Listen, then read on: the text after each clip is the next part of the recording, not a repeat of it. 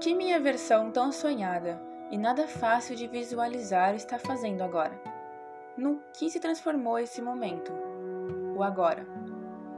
É como se essa nuance de dias corridos fossem transformados em nada adiante e os pequenos momentos entre eles, aqueles que me enxergo, me reconheço e de repente fico ciente de todas as minhas capacidades, fossem o que importa.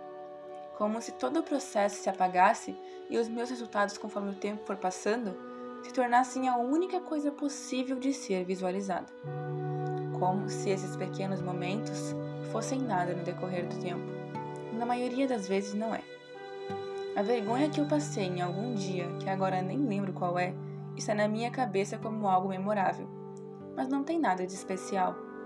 Não é como se Fulano ficasse se lembrando disso sozinho e indo depois com os amigos, porque Fulano também tem seus momentos memoráveis na própria cabeça.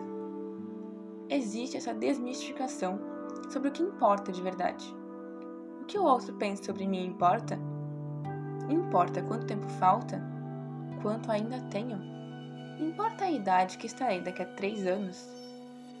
Por que essas crenças limitantes ficam martelando na minha cabeça? Por que cada uma delas importa? Estou com 17 anos e ainda não fiz A e B. Estou com 18 e ainda não encontrei o emprego dos sonhos. Com 19, ainda não encontrei o amor. E aos 20, ainda não fiz o tão sonhado mochilão. E meu Deus, não acredito nisso. Como isso é possível? O que eu devia ter feito diferente? Por que não estou no Canadá agora, como au pair ou o que quer que seja? Qual é a minha desculpa? Era para eu estar lá. E assim, me martirizo, com o ilusionismo de que dos 18 aos 20 anos perdi muito tempo, que já estou velha para muita coisa e que agora esse tempo não existe mais a chance de ir para o Canadá está fora de questão. Mas fora de questão? De novo, já não pensei isso antes. Estou rodando o filme que há em minhas memórias e, consequentemente, chegando à conclusão de que realmente eu já fiz muito, vivi muito, gritei muito, chorei muito. E para os 20 está ótimo. Ou para qualquer idade que eu tenha quando estiver lendo isso. Não tenho pressa não tenho motivos para ter. Porque acredito que as coisas acontecem quando tem que acontecer.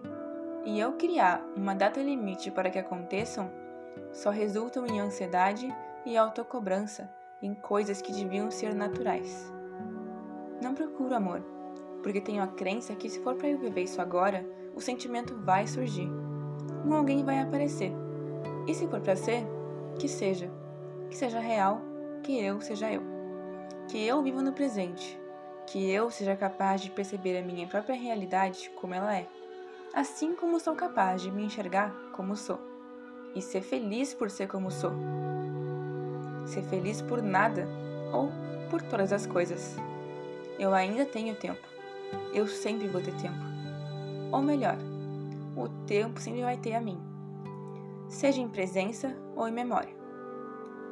A partir desse momento, me deixo em paz. Que eu tenha meus dias de não fazer nada. Que eu não me imponha em meditações e, em consequência, autocrítica por não conseguir extinguir todos os meus pensamentos para poder ficar em paz, como me foi ensinado. Que eu saiba lidar com esses pensamentos e não tenha pressa ao resolvê-los. Que eu entenda que não há necessidade de entender tudo, de saber os porquês, porque às vezes eles nem sequer existem Digo que tenho claustrofobia dos meus próprios pensamentos. Porque quando eu fico entre todos eles, não tenho para onde correr e me sinto presa na minha própria mente com tudo que não digo e com tudo que crio para não dizer. Que eu seja livre. Na real, eu já sou. Eu sempre fui. Só não estava ciente disso.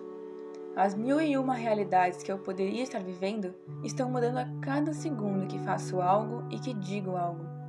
Estou ciente do meu próprio efeito borboleta. Não sinto culpa por tudo que não sei e às vezes tenho a sensação de que já sei muito, que já senti tudo que tenho que sentir, como se tudo que acontecesse a seguir fossem só repetições e eu fosse a única presente a par disso. Eu, sou momento. E por ser momento, fico o tempo necessário onde tenho que ficar. O mais importante é que estou ciente do agora e vivendo minha vida do jeito que sei vivê-la, me deixando em paz.